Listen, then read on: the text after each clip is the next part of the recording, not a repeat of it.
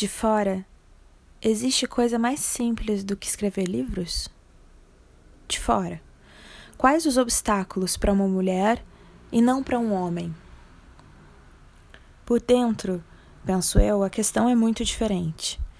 Ela ainda tem muitos fantasmas a combater, muitos preconceitos a vencer. Na verdade, penso eu, ainda vai levar muito tempo até que uma mulher possa se sentar e escrever um livro sem um fantasma que precise matar, sem uma rocha que precise enfrentar.